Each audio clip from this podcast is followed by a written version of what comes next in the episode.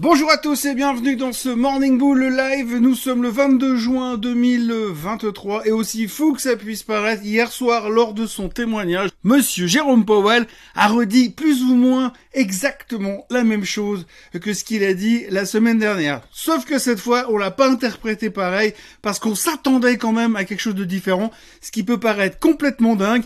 Mais c'est la réalité puisque les marchés n'ont pas trop trop trop aimé ce qui nous a répété encore une fois. Les choses qui font mal, qui sont désagréables à entendre, on n'aime pas les entendre plusieurs fois et c'est un petit peu le sentiment que ça donnait hier puisque quand il nous a redit encore une fois ce qu'il voulait faire ou ce qu'il voulait pas faire, eh bien on n'a pas aimé.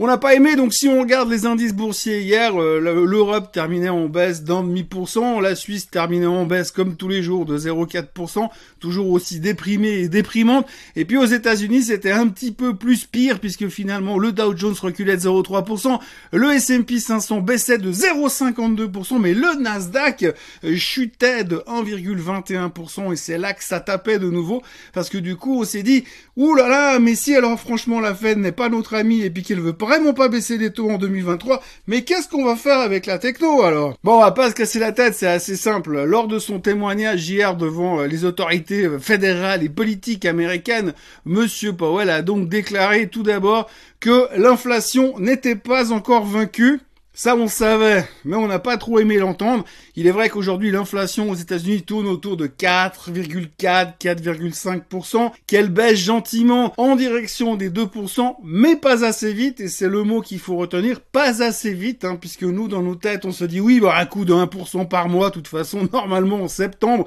on est déjà à 2, puis après, il peut commencer à baisser les taux. Non, pas tout à fait. En fait, ça baisse tout doucement, tout doucement. Il l'a dit hier, le combat contre l'inflation n'est pas encore gagné. Il continue et ce n'est pas encore gagné du tout tout de suite pour demain.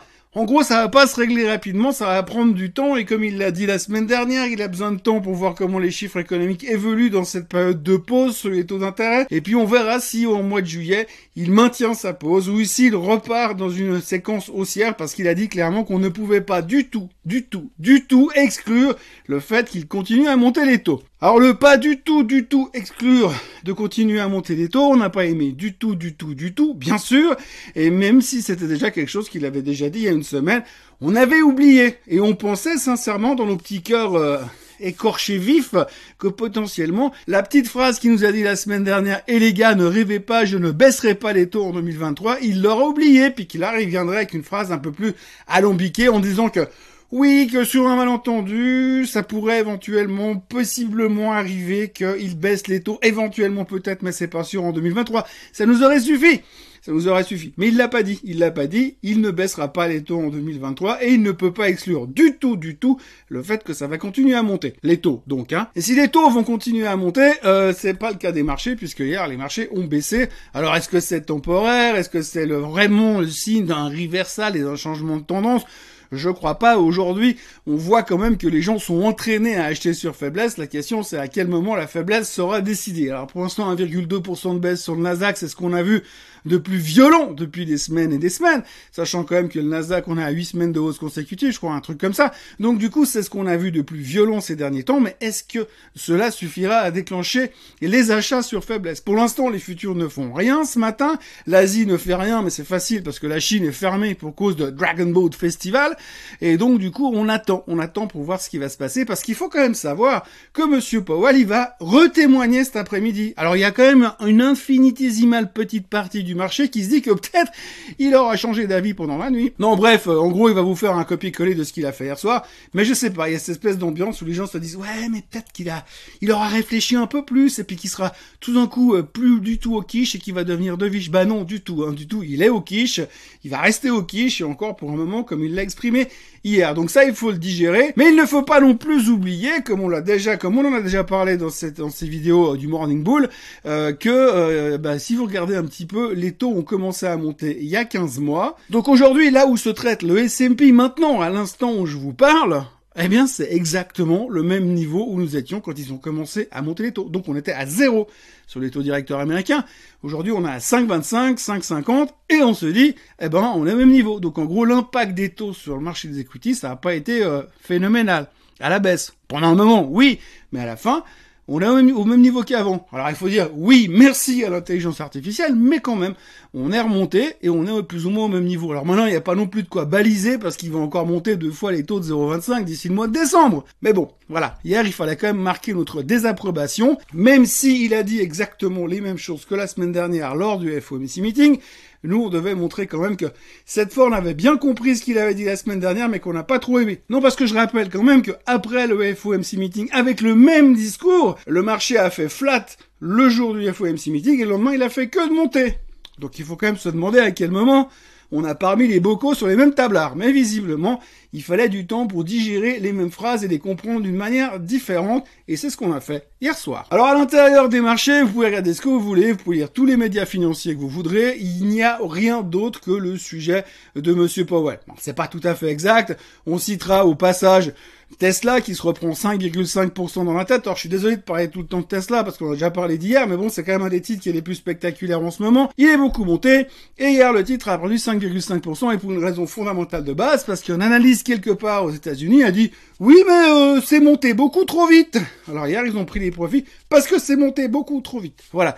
Donc la raison de la baisse de Tesla et puis alors après on peut prendre tous les semi-conducteurs Nvidia qui baissait de 1,7% parce que des membres du board ont commencé à balancer leurs propres actions. Les membres du board, les patrons de Nvidia, sont en train de prendre les profits sur leurs propres titres. Alors bonne nouvelle, mauvaise nouvelle, je ne sais pas, on peut imaginer que les mecs ils en ont tellement que de temps en temps ils ont besoin de sortir un peu de cash pour acheter une maison, un jet privé, un yacht, des trucs de base quoi. En gros, on sait pas, mais en tous les cas, les patrons d'Nvidia commencent à vendre certaines de leurs actions. À côté de ça, eh bien, vous avez Intel qui s'est repris une claque de 6%, euh, vous avez AMD qui s'est pris une claque de 5%, et quand vous regardez la tronche du SOX, que vous voyez à l'écran à l'instant, bah c'est pas super bullish là, tout de suite on a fait un sacré reversal. Ça n'est pas forcément une bonne nouvelle, mais comme en ce moment nous avons tendance à racheter dès que ça baisse de 2%, eh bien peut-être il y a une opportunité d'achat qui va se dessiner bien plus vite que prévu sur le SOX. Le SOX qui je le rappelle a perdu 5% sur les Trois derniers jours de trading. Dans les autres nouvelles, mis à part le sujet Powell, les taux et l'inflation, eh bien, on a aussi eu, par exemple, le cas du Bitcoin. Alors, vous, verrez que le Bitcoin est en train de s'envoler gentiment, puisqu'il est en train de passer, il a passé les 30 000 dollars ce matin, et que la prochaine résistance, c'est 31 000. Si on casse les 31 000 à la hausse, ce sera la porte ouverte à toutes les fenêtres.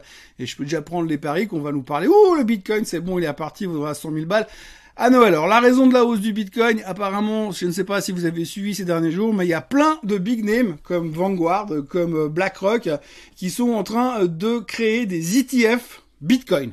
Donc pour créer un ETF Bitcoin, forcément, il faut du Bitcoin. Donc, du coup, vous pourrez acheter le Bitcoin via des ETF, mais eux, pour les construire, ils vont devoir acheter du Bitcoin. Donc, forcément, il y a un petit peu d'achat de ce côté-là.